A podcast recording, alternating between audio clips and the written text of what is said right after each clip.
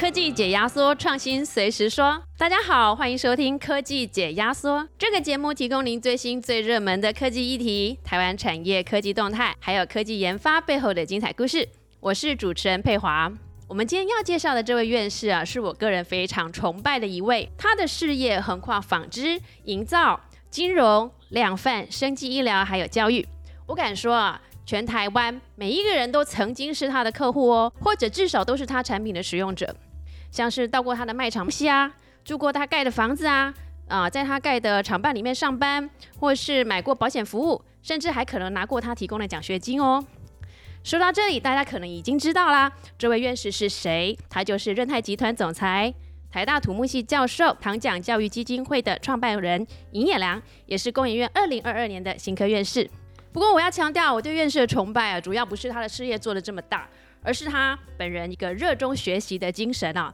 那尹院士大学念的是历史，他拿的是企业管理的硕士跟博士学位，而他却已在工程实务界数十年的一个经验。发展出多项既创新又高效率的营建技术，那先后获得土木工程专利多达六百五十多件。五十四岁那一年，他甚至通过台湾大学的重重考核，成为台大土木系的教授。那影院士独创的工程技术，不仅更耐震、更安全，也能省下约三分之一以上的工程时间。对台湾许多跟时间赛跑的高科技厂商来说，工厂啊能够更快盖好，那意味着能够更快投入生产、进入市场。那对台湾高科技产业的国际竞争力啊，可说是功不可没。那今天呢，我们要很荣幸的邀请这位呃，既是企业领袖的呃尹总裁，又是台大土木系的尹教授，同时也是工研院的尹院士，来到我们的节目。他过去很少接受媒体的访问啊，那这次接受我们采访，真的是非常荣幸。那为了表达我对他的敬佩，还有要向他学习的这个心，就让我称呼他叫尹教授。那尹教授好，可以跟我们科技解压缩的听众朋友打声招呼吗？好，谢谢啊，这是非常大的光荣啊，能够被工研院啊列为采访的一个对象。是，恭喜这个尹教授荣获工研院的院士哦。那工研院院士都是对台湾产业经济有重大贡献的人。那您是以土木工程的专业，为台湾科技产业快速打造出这个高品质的厂房，是台湾科技产业的重要后盾。那可以跟我们分享您的获奖的心情吗？当然，这是非常之荣幸的，也也是对于我这半生的努力的一种肯定，非常之光荣。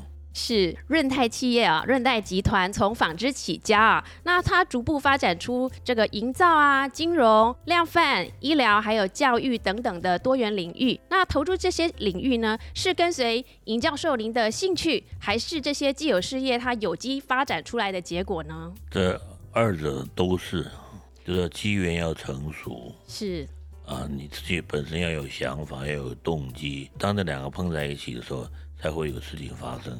你没有兴趣，你不会做；有兴趣但是没有机会，你没有办法做。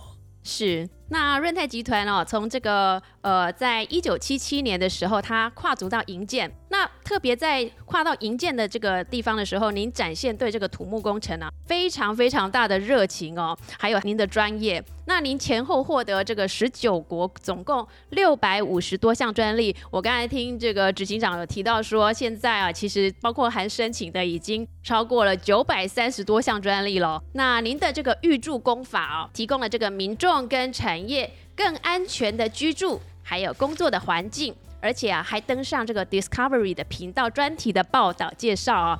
那您可以跟我们谈谈，您当初啊是怎么对这个土木工程这个专业产生一个兴趣的？因为土木工程，我们没我们没有人能摆脱土木工程，吃饭、睡觉啊、读书、工作都都在都在这个里面的。但是我们去研究说，它这个在制造土木工程的时候。有很多更简单、更好、更经济的一些方法，但是这个行业里面呢，就是比较缺少创新研发的人嘛。当然，这这个也就是我的机会了。我八岁的时候就用就用我们家里面的盖房子剩下来的土砖呢，替我的狗盖了一间狗屋啊。厉害哦，八岁哎。呃，我是看那个那些那些做土木的一些同仁们呢，他们怎么样去砌砖。我也学会了。然后最后呢，我找了一块，找了一片瓦楞板当做屋顶，这就是我的宝贝狗狗的家。真是很高兴听到这个呃，尹教授提到自己小时候不为人知的秘辛哦。那您后来投入这个事业之后呢？您是怎么样更加的钻研当中的学问呢？这就像任何行业一样，都留有改进跟进步的空间呢。我进入这个行业才发觉是有很多不理性的现象，明明有更好的方法，但是呢，他却是用他老师传给他最保守的、最稳当的方法。但其实保守跟稳当可以用科学的方法再加以验证的啊，比方说你的承载力啊，你受到地震摇晃的程度啊的影响啊，这个都完全都有研究的方法的。我们就一件一件的送到国家地震中心去研究，就会发觉说他可以用较低的成本缩短工作的时间，创造更大的利润。对，可以说是就是从润泰建设介入这个呃营造市场之后呢，感觉上这个营造市场的这个效率啊、品质都增加了不少哦。那想请教尹教授，可以跟我们听众介绍一下您在这个建筑工法上的创新之处吗？像我们刚才提到的这个连连发啊，还有这个一笔窟啊，他们是怎么样达到呃缩短工期，而且能够节省人工这样子的优点呢？那我就势必要摸到这个样品喽。没问题。现在听众可能没有看到，我们的尹教授竟然拿出他得意之作，就是这个特殊的一个建筑工法。看一下，这里面并没有穿心的金，它是一个，它它是五个圆箍套在一起。这个穿心的筋呢，是原来是也是为了要防止这个水泥受到压力以后压爆掉的一些筋。但是呢，你做一个圆形，做如果你改成圆形的话。圆形的每一个受力点的力量大小是一致的，所以它可以用百分之五十一的成本创造百分之我保守一点讲百分之一百五十的利润。当然它很容易做，这个呢不是不是工人在现场一根一根的背着钢筋爬到上面去完成这个状况，然后把它绑起来。我这个是用机器滚出来的。机器滚出来，然后呢，放在一个定型机里面，把几个重点的地方稍微焊一下，或者绑一绑，掉出来就是这个东西了。所以其实你们的就是这个润泰刷所制造的这个，都是一个一个组件去进行一个到工程的现场再进行组合跟堆砌这样子。对对对，是。所以难怪把一个现场制造业变成现场组装业，制造的话，你的变化很大。变化很大，就就代表说你的品质的稳定度的变化也很大。那我这个呢是是用机器滚出来，它本身接近一个真圆。也换句话说，受到重压的时候，它的力量要往往外分散的时候，它每一点的受力都是均匀的。所以呢，虽然这五个圆圈所围绕的面积是那个方形面积的百分之八十一，但是强度却是它的两倍。我虽然不是台大土木系毕业，但是我已经深深有感受到老师在讲课的那个那个氛围。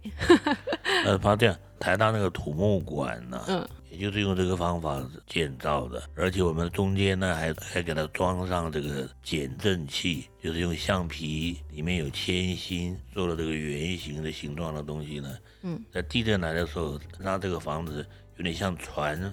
浮在水面上，而船并没有毁坏一样，吸收这个震，呃，吸收这个震，哎，所以装了隔震层。那另外呢，它是用了用用了用了这种形状的固金，所以在台大土木系的这个二楼有一个样品馆，它把里面的每一根钢筋都用不同的颜色描绘出来，也让你一眼就看清楚这个道理。那很多人就讲说，习惯了这么简单的方法，我们都 我们都没有想到呢。原因是因为讲这些话的人都太优秀，就完全遵照老师的教导，不打折扣的做出来的。其实很多事情都留有改善的空间呢。了解，而您看出来这些改善的空间在哪里？我是先看出他的目的是看他要干什么。嗯哼。然后呢，另外我们去寻找达成目的更简单的方法，更少的材料，更短的时间，这不就是创造出效益吗？没错，没错。咦，那刚才呃教授有提到，就是说这个耐震的这个部分哦，我不知道说九二一地震对您在这个建筑上有没有造成什么样的影响，或者说促成了什么样的创新呢？九二一地震的时候，我们在一个台中大自然社区啊，我们盖了六十六栋二楼的别墅的结构。但你可以说是很幸运，也可以说很不幸。它这个地震的断层啊，就在我这个基地的中间通过。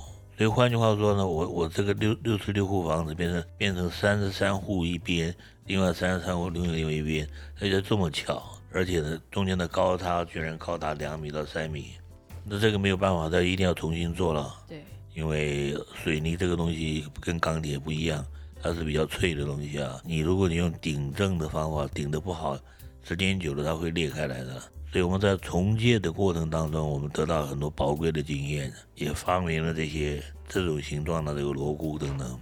是是是，所以其实这个震耐震的这个部分，让我们的营建的功法呢，有机会来输出到国际上去哦。对，那这个除了这个圆形的以外，那还有方形的，那个叫一笔箍，这个叫年年发，那个的机器比较简单。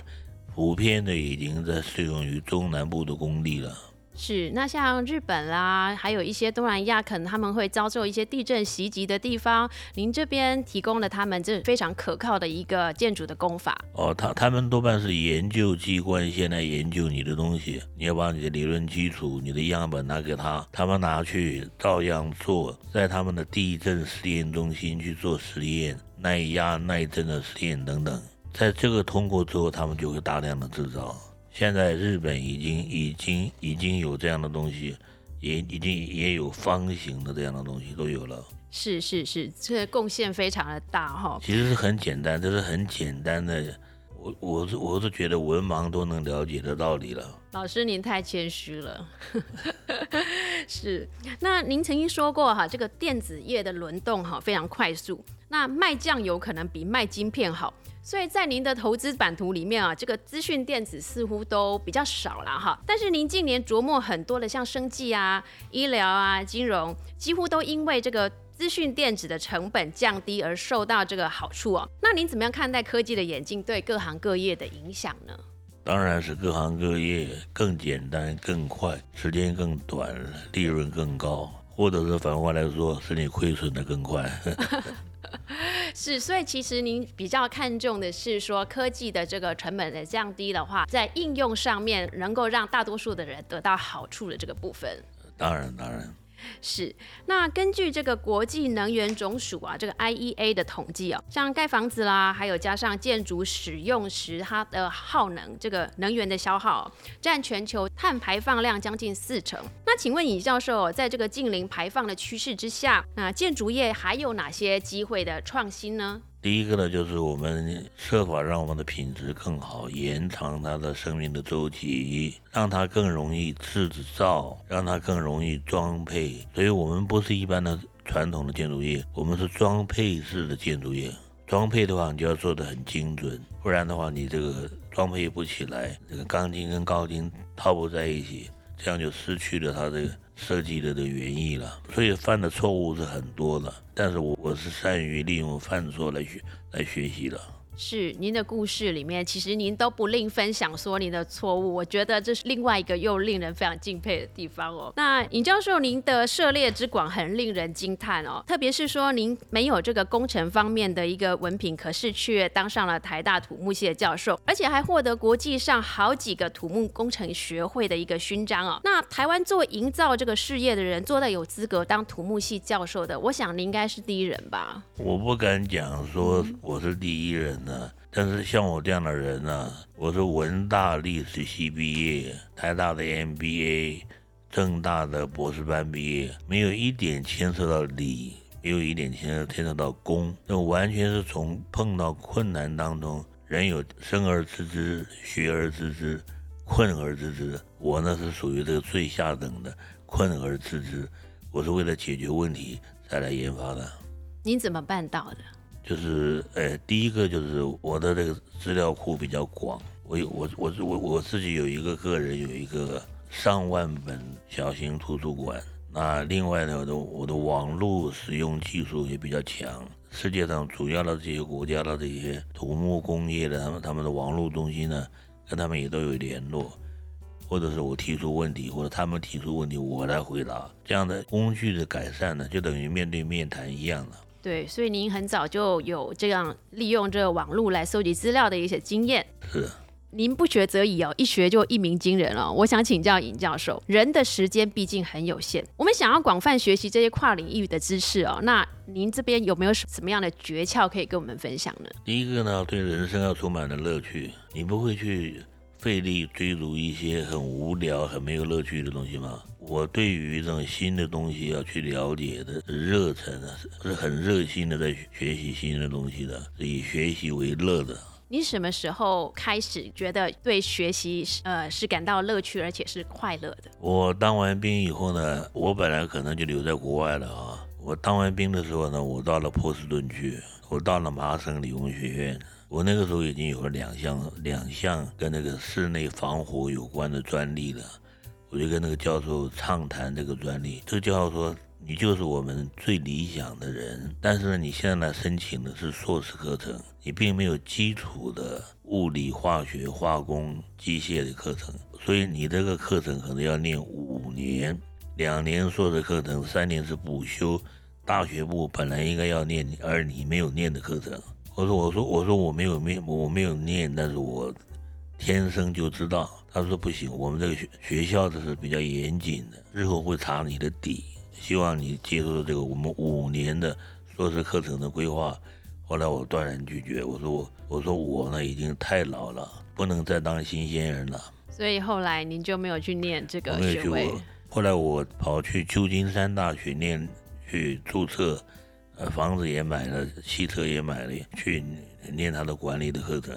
隔了一个月，我爸爸就亲自飞到旧金山，他把我他把我姐姐小姐姐也叫来了。把那个汽车钥匙交给我小姐姐，说这个车子就从现在开始就是你的，你拿走。那我说，那我那我我说已经缴了四个月的房租，怎么办呢？就认亏了。你现在就跟我搭下一班飞机回台湾，我就回来了。回来回来回来，我就失去了在国外在就学的这个的机遇了。所以后来书也没有念，就没有再念有关于这个呃土木方面的学位。没有没有没有。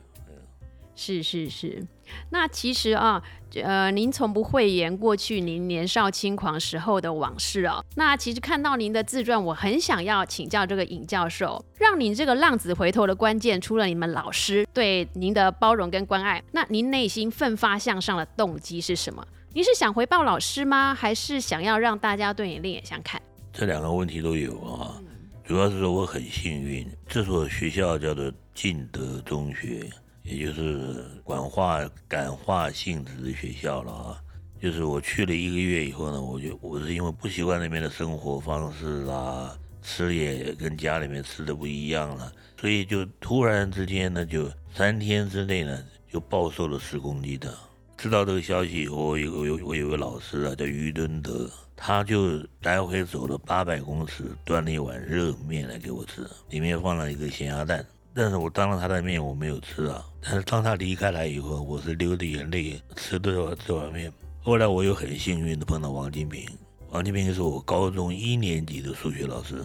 他在在上课以前，他先跟那个比较调皮的学生先谈一谈嘛。他就跟我谈，我就跟他讲说：“我说老师啊，我初中等于没有念，我现在还来得及吗？”王金平讲说：“开始就不晚，不开始就太晚了。”啊，他他鼓励我，而且我跟他讲说，有些有些课程是有连续性的，我可以答应你一天背三个生字，这个生字的同义字、反义字什么有关的字，这样的几十个生字哦。但是那个数学这个东西我我不会。王金平说，我就是师大数学系第一届 SMS 级的老师，我每天中午给你补习一个老补习一个小时。我们中午是有有两个小时的休息时间，半个小时吃饭，另外一个半小时睡个午觉，下午继续出操了。那你不是学习，是出操了，跟当兵的一样了。他说你中午少睡一个小时，我义务性的来恢复你应该有的中学的数学的的根基，所以我后来的数学就非常的好。后来我继续念硕士啊，念博士啊，数学得分都是都是相当高的。而且端着碗面给我的老师啊，我就知道说这个世界上居然居然还有人爱我，这也是很很感动人的事情。是，那下面这个问题哦，我想是很多父母都想问啊，包括我。您在自传当中提到，就是说，因为您的父亲哦，对您实施打骂教育，希望您恨铁不成钢的心情哦。那又提到您就读这个敬德中学，会把犯错的学生关到铁笼子里面。那在您的经验当中，这个爱跟尊重哦，会让您回头。可是为什么感觉到现在的父母好像普遍采取这个爱的教育，却好像产生了许多没有方向也没有目标的年轻人呢？所以很多人会疑惑说，那我们在教育上呢，应该要给予鞭策，还是要给他们爱跟包容？这两个东西都有必要，做得好奖励，做得不好小小的打一打，警惕他，让他知道他走歪了，他走慢了，他走错了方向了，这都是绝绝对有其必要性，就是奖赏跟惩罚要并用，但是他的出发点一定是为了爱，如果不是为了爱，怎么做都是错的。那您是什么时候体会到您父亲对你的爱呢？我在进德中学去了。呃，新生训练完了一个月以后啊，因为我父亲在我面前是一个一丝不苟、非常严肃的人，从来没看过他哭过。结果呢，他来看我，就在我们那个教务处门口有一个石桌子，他突然放声大哭起来。我就跟他讲说：“我不要哭嘛，我说我说我说我说老大人呢，哭起来不好看。”我父亲就跟我承认他的错了，他说：“我以前打你骂你是因为我爱你。”是我表达方式不对，所以你爸爸是来给你道歉的。我说我我说我说你讲你这样讲，我也我也我我我也很感动。我答应你一件事情，从今天起开始，我不做流氓了，我也不跟人打架了，而且我要拼命的念书。所以我那时候从从初中的全班最后一名，拼到他进的中学是周周考试的，每个礼拜都考试的，而且他也是他有个荣荣誉制度。高中有一个荣誉班，初中有一个荣誉班。那我后来呢，我又当选了班长。从我当选了班长以后呢，是两面荣誉旗，给这个班级的荣誉旗，给个人荣誉旗。在我在金德后来，后来我又待了一年的时间，从来没有从这个旗杆上降下来过。但是后来呢，我转学到了成功中学夜夜间部。后来我再去了解，在我离开了以后，这两面旗从来没有再升起来过。哎，你真是万中选一啊！也不是万中选一了，我只是诚诚恳恳的去劝说大家，去分析给大家听，然后以身作则。所以做清洁工作做的最多的是我这个班长，所以我们的玻璃永远最亮，地永远最干净，所以永远第一名。所以那个关键那个转变的契机是非常重要。在还没有进到这个学校的时候，其实您可能当时不会这么做，对吗？我是很幸运的，碰到很好的老师了。是。一个呢，他赏识我一碗面；那一个呢，却把他的把他的爱心呢，每天中午一个小时帮我补习，把我初中应有的数学通通补习回来。所以我的数学，再后来我在念硕士班、念博士班的时候，在入学考试数学是必考的分数，都是我得分最多一个分数。是我有看到自传里面也有提到说，后来您就发挥您在这个工程啊，还有木工上面的专长，做了非常棒的一个工艺，让老师都觉得非常的惊讶。我我们那个时候青年中学呢，因为经费是有限的，所以到到现到现在已经是改成了彰化师范学院了。我前两年我有回去过，我还亲眼看到我当年做的那个桌子、椅子、凳子还摆在那里，还在用。四五十年的东西还在用，坚固耐用，就跟教授所盖的房子一样，这么的历久弥新。哎，对对对，坚坚固耐用。那接下来我们要请教教授，您过去跟工研院有哪些合作的渊源呢？那您觉得说工研院在产业发展的过程中，应该要扮演什么样的角色呢？我曾经跟工研院委托工研院建筑能源耗损模拟分析工具啊。就是我们我们要觉得这这个方案好跟那个方案好，我们有个比比较的工具嘛，这个就可以让我们去比较说这种功法的好坏、便宜贵啊，使用时间的长久跟单位使用时间的成本等等，有一个有一个这样的委托案呢。哦，这样子，那您觉得说工艺院在这个协助产业发展的过程当中，您觉得应该要扮演什么样的角色？您对工业院期待怎么样？工业院呢，就是我们最好的工业研究方面的导师啊。他提供问题，提供也提供解决的方向，同时呢，也鼓励我们去从事研发，对于研发有成就的人给予奖励。我觉得工研院基本上就是扮演一个学校跟父母的综合体。是，谢谢哦。那尹教授，您的人生啊，历经低谷跟高潮，对人的了解也特别透彻。那根据您的观察啊，那些经常能够突破他的框架，抛出一个创新点子的人，有没有什么样的特质呢？呃，第第一个，你必须对周围的事情充满乐趣。乐趣。哎，乐趣、兴趣了啊。第二个呢，就是你会怀疑说这个东西为什么长成这个样子。你会发觉说有有很多新的样子、新的形式，能够达到相同的功能，而更便宜、更快、更省，使用的更久。这个就是我这么多年来归纳出来的一点东西。我当时并没有先想通这个事情，我我只是配合我的自己乐趣的从事这个研发。后来我就慢慢想通了，原来我这后面有个潜在的一个目的。那这种能力有没有办法培养？怎么样培养人的创新能力呢？这个人要回去问他爸爸妈妈了。那另外呢，就是问他老师，他爸爸妈妈给他一个定题，那老师跟他爸爸妈妈同时给予他启发跟鼓励方向。那然后再定有奖励的办法，奖励不见得是一定是给钱啊，给糖吃，有时候只是一个眼神就足以使你受到足够的激励，或者只是拍拍你的肩膀。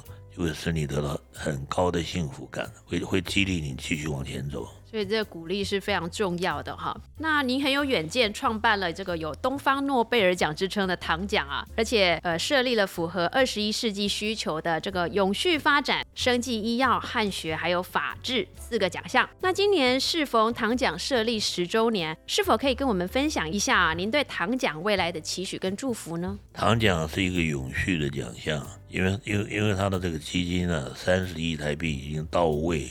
已经存在他的名下了，那这个基金呢只会越来越来越多，我会越来越多的把钱放在这个里面，然后呢使它法制化。就像我们唐讲的治理跟管理只有陈振川教授在做，我我连过问的资格都没有，只有他告诉我他做了件什么事情，那我就在后面拍手鼓掌赞美感谢。这样，您可以给这个唐奖一些祝福的话呢？我们希望唐奖呢能有诺贝尔的精神。